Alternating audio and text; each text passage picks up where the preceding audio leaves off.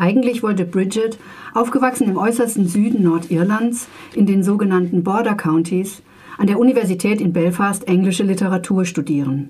Sie ist begeistert von Shakespeare und Marlowe, verschlingt Austen, die Brontes und Dickens, um schließlich bei der modernen, modernen Lyrik zu landen. Pound, Eliot und vor allem Yeats. Aber irgendwie schafft sie den Absprung nicht und wird stattdessen von Francis O'Neill angelächelt und geheiratet. Nicht gerade eine gute Partie finden ihre Eltern. Sie hätten sich einen Schwiegersohn gewünscht, der ihrer Tochter im sicheren Süden Irlands eine Zukunft bieten kann. Doch nun ist Bridget mit einem wichtigen IAA-Killer verheiratet. Es ist das Jahr 1981, die Zeit der Proteste und des Hungerstreiks im berüchtigten Maze Prison. Der britische Autor Nicholas Searle, vor seiner Schriftstellerkarriere im öffentlichen Dienst, wahrscheinlich im Geheimdienst tätig, entwickelt seine Geschichte über einen Zeitraum von 15 Jahren. Die eigentliche Erzählung beginnt 1989 mit der drastischen Schilderung eines Mordanschlags auf einen britischen Soldaten und endet 2005, als der Nordirland-Konflikt längst Geschichte ist. Searle zeichnet ein geradezu niederschmetterndes Bild vom Leben in der nordirischen Provinz. Das einst gut funktionierende Dorf Carrickclochen, in dem Bridget aufwuchs, mit Pub, Fleischerei, Lebensmittelladen und Postamt, stirbt nach und nach aus, wird von den Besatzern ausgehungert. Das ist zumindest die Meinung der Einheimischen. Und dann noch die Troubles. Über allem hatte wie ein boshafter Kriegsgott die Troubles getreut. All dies wurde zur Normalität, während sie aufwuchs. Eine Bombe im Polizeirevier von Newry, ein Hinterhalt in Fork Hill, der Junge von der Zapfsäule in Silverbridge erschossen.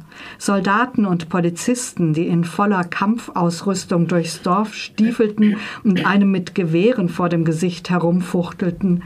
Die Hubschrauber, die Checkpoints, die überall plötzlich auftauchten, schließlich die Wachtürme. Das wahre Leben war sinnlos, nichts als Furcht, das ständige Gefühl, von allen Seiten belauert zu werden und schließlich der Tod. Anfang 1990, während eines kurzen Aufenthalts in Singapur, wo Francis und Bridget zu einer Hochzeit von alten Freunden eingeladen sind und der für Francis eine kurze Erholung vom harten Soldatenalltag sein soll, werden beide unabhängig voneinander von britischen Agenten angesprochen. Francis wird von Richard Mercer abgepasst, der ihm ganz offiziell Hilfe für einen Ausstieg anbietet, was Francis ablehnt. Bridget begreift erst viel später, nachdem sie sich angefreundet und Vertrauen gefasst hat, was die geheimnisvolle Sarah eigentlich von ihr will. Nach ihrer Rückkehr geht das Leben weiter wie bisher. Francis ist immer zu irgendwelchen Aufträgen unterwegs, von denen Bridget nichts wissen darf. Sie ist viel allein und hadert mit ihrem Leben.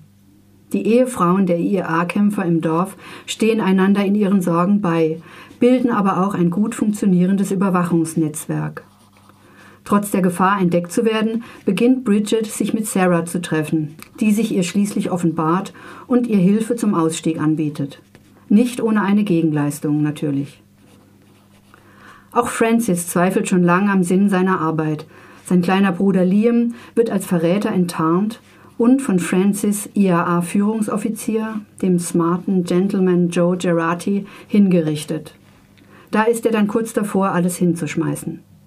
Er bleibt dennoch loyal und übernimmt sogar einen weiteren großen Auftrag, einen Bombenanschlag auf das Umspannwerk in Wembley.